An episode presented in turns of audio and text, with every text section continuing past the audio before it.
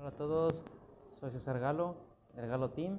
Bienvenidos a este cuarto episodio de este podcast en el cual hablaremos sobre por qué deberías de competir, sus beneficios, tipos de competencia y todo lo que te pueda aportar el incluirte en una competencia deportiva. Empecemos.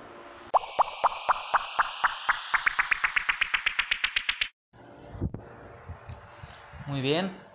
Eh, ¿Qué es una competencia deportiva? Bueno, una competencia deportiva es aquella en la que nos medimos a través de diferentes pruebas para alcanzar un objetivo.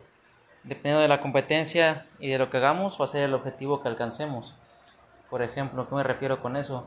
Si lo que nos va a llevar el objetivo es la clasificación al nacional, a una competencia internacional, Juegos Panamericanos, Juegos Centroamericanos, este, o solo es una competencia en la cual puedes ganar experiencia, o en la cual solo puedes eh, clasificar a través de puntos, etcétera.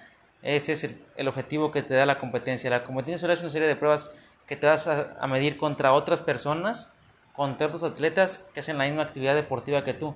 Eso es una competencia, una serie de pruebas que te llevan a un logro deportivo, nada más.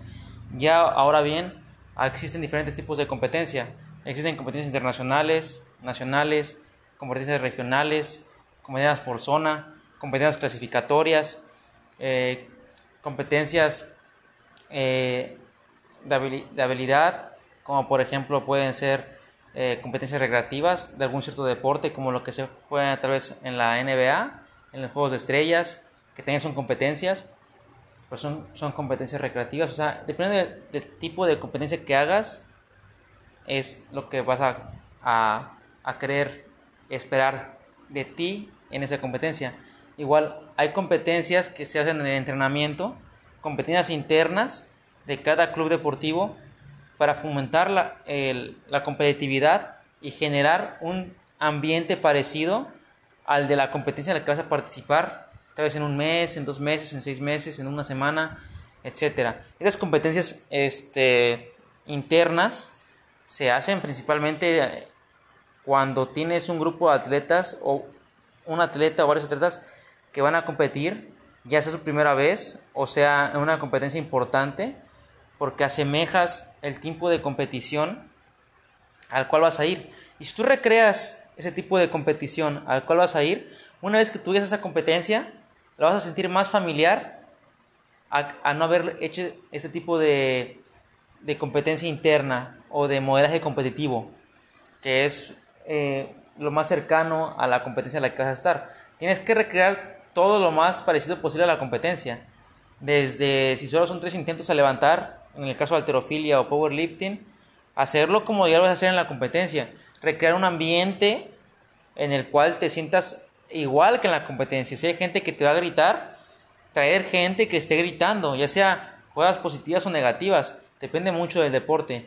Si es un deporte en el cual no hay nadie gritando, pues solo tener gente que te esté observando y tener eh, gente que te haga sentir como en esa competencia, sean eh, compañeros, atletas de tu mismo club deportivo o gimnasio o lo que hagas, que, eh, que te enfrenten a ti en los entrenamientos, como lo que hacen muy regularmente en el box, con el sparring, buscan a un peleador semejante las características físicas y habilidades técnicas del deportista que te vas a enfrentar en tu pelea estelar es lo mismo, pero dedicado a cada deporte. Por ejemplo, en, me gusta poner este ejemplo porque pues creo que China es una de las potencias eh, a nivel mundial en el deporte, igual que en muchos otros ámbitos, pero principalmente también en el deporte. Y se puede ver en los pasados Juegos Olímpicos de Tokio 2020, en los cuales se arrasaron el medallero junto con Estados Unidos. Pero lo que hace China, a diferencia de, de otros países, es que aplica muy bien este modelaje competitivo o competencias internas. Cuando se vienen competencias nacionales o, Juegos Asiáticos o se vienen ya próximos los Juegos eh, Olímpicos, se hacen estas competencias parecidas a la competición a la que vas a ir. Y cuando llegan tus atletas a esas competencias deportivas, prácticamente pareciera que están entrenando en un día normal en su gimnasio local, porque pues ya están haciendo cosas que están acostumbrados a hacer. no están haciendo algo nuevo, no están en un ambiente desconocido. Eh, la presión la saben manejar porque cada vez hay más presión en las competencias internas o en su modelaje, en su modelaje competitivo que en la misma competencia. Es como tú ves el tiro con arco y los que dominan son los coreanos. Porque es más difícil clasificarte a los Juegos Olímpicos a través de tu competencia clasificatoria nacional en Corea del Sur, porque hay tanto nivel y es una competencia más exigente que los mismos Juegos Olímpicos, al menos en Corea, porque el nivel de competitividad es muy elevado. Entonces, cuando tú recreas estas condiciones como entrenador, como atleta, como club deportivo, como gimnasio, para que tu atleta compita en, tal o cual este, competencia, es un plus que puede hacer que tu atleta esté más relajado a la hora de competir, porque prácticamente ya ha vivido, aunque no sea igual, pero ya ha vivido una experiencia semejante a la que va a llegar a realizar en la competencia. Lo mismo pasa con, con China.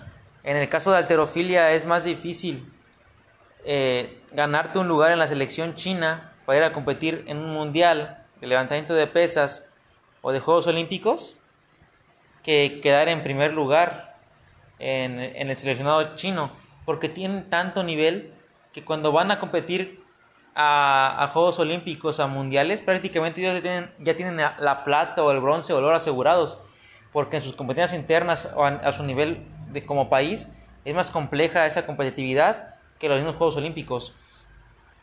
Entonces no, te quedes con que solo existe un tipo de competencia, hay una gran variedad de tipos de competencia y no solo lo típico que conoces, regional, nacionales, estatales, juegos universitarios, juegos deportivos de tal o cual universidad, existen competencias que también sirven para que tú puedas ganar experiencia. Ahora bien, ¿cuáles son los beneficios de que tú compitas? Dices, ¿por qué debería competir? Bueno, es por esos beneficios que voy a mencionar este, a continuación. Si tú no has pensado en competir, porque tú dices, depende mucho del deporte claramente, pero tú dices, yo lo hago por salud, lo hago porque me gusta, soy amateur, no quiero llegar a vivir de esto, bueno, piénsalo dos veces, porque el que tú puedas competir en una competencia de tu deporte te puede traer que tengas una mejor autoconfianza en ti mismo, que independientemente del resultado, tú tengas una satisfacción con, los, con las adaptaciones que has logrado de acuerdo a tu deporte y cómo has avanzado. Porque muchas veces cuando haces un deporte, independientemente del deporte, tú puedes decir, no veo un progreso. Porque pues todos los días has estado entrenando y no, no te enfocas en cómo llegaste al principio y cómo estás ahora. ¿no? Lo veo muy común en el gimnasio en el que, en el, gimnasio en el que yo entreno, ¿no? Eh, aquí entrenamos powerlifting, heterofilia, sí es cierto, mucha gente viene por eh, que quiere verse bien, quiere bajar de peso, quiere aumentar masa muscular, quiere mejorar su, percepción de sí misma, pero muchas veces eh, me dicen, no veo cambios, ¿no? Tal vez estéticos son muy mínimos porque es un proceso que lleva tiempo, pero cuando les recuerdo cómo llegaron, que muchos no podían hacer ni una sentadilla, muchos no podían hacer ni una push-up o una lagartija con su propio cuerpo, cuando les recuerdas que no podrían cargar ni la pura barra de 20 kilos en peso muerto o en bench press o en sentadilla, dicen, he cambiado, he mejorado. Entonces, en el que tú compitas te va a hacer ver el cuánto has progresado en, tu entrenamiento. Y también otros beneficios que te, da el competir, pues somos seres sociales. Esa interacción con otros atletas de otros gimnasios que posiblemente entrenan diferente que tú, pues te va a hacer ver que no eres el único que está haciendo esto y que es una comunidad más grande y te vas a sentirte mejor y vas a poder conocer gente y también pues te va a hacer, si tú crees que es el mejor y compites y ves que hay gente de, un mayor nivel que tú o un nivel parecido, hay gente que lleva entrenando mucho tiempo, pues te va a hacer ver también que tienes que seguir entrenando y superándote. Y pues lo más importante desde mi punto de vista que te da una competencia son dos cosas. Uno, el factor mental y psicológico que desarrolla una competencia, porque generas un estrés, un, un estado incómodo eh, de tu mente, de tu estado eh, psicológico en el cual dices, ay, te gana la ansiedad, te sientes eh, diferente que un entrenamiento, tal vez hay gente viéndote alrededor y esto puede generar que puedas seguir mejorando mental y psicológicamente. Obviamente también se va a ver qué tiene que trabajar para mejorar esos aspectos. Y el otro es la experiencia. Independientemente de que seas un atleta recreativo, el competir te va a brindar experiencias únicas que en el día de mañana ya nadie te va a contar, ni te va a venir a decir cómo es competir. Porque tú ya lo viviste.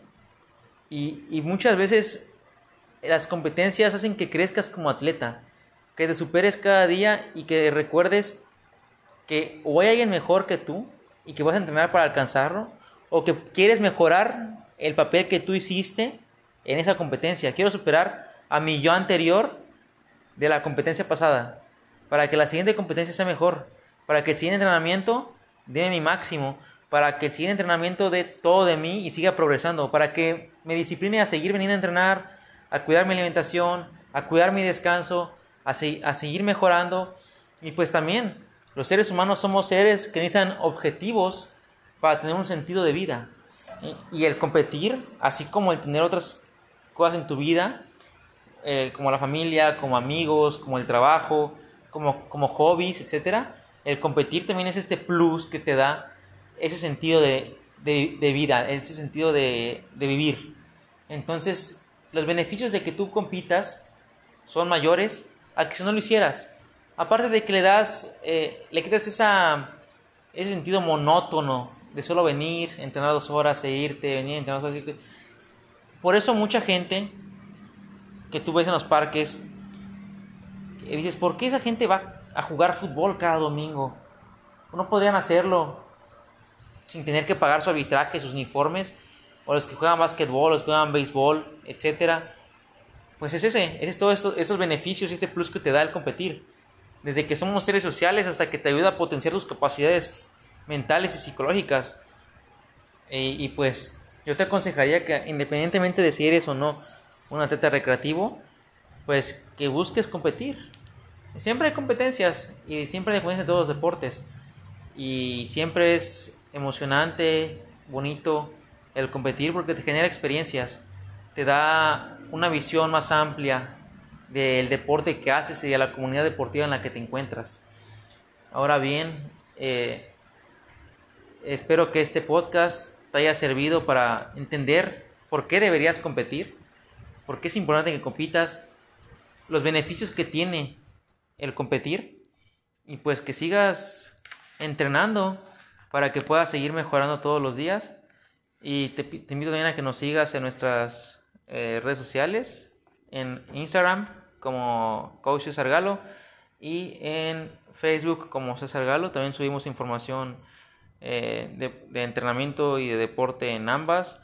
Eh, la próxima semana ya también subiré contenido sobre videos enseñándote a planificar entrenamiento, enseñándote la carga de trabajo, enseñándote los tiempos de descanso, enseñándote cómo funciona el hacer una sentadilla de acuerdo a tu tipo de cuerpo, etcétera, etcétera, etcétera. Entonces, está pendiente a nuestras redes sociales y nos vemos esta siguiente semana en el próximo episodio. Hasta luego.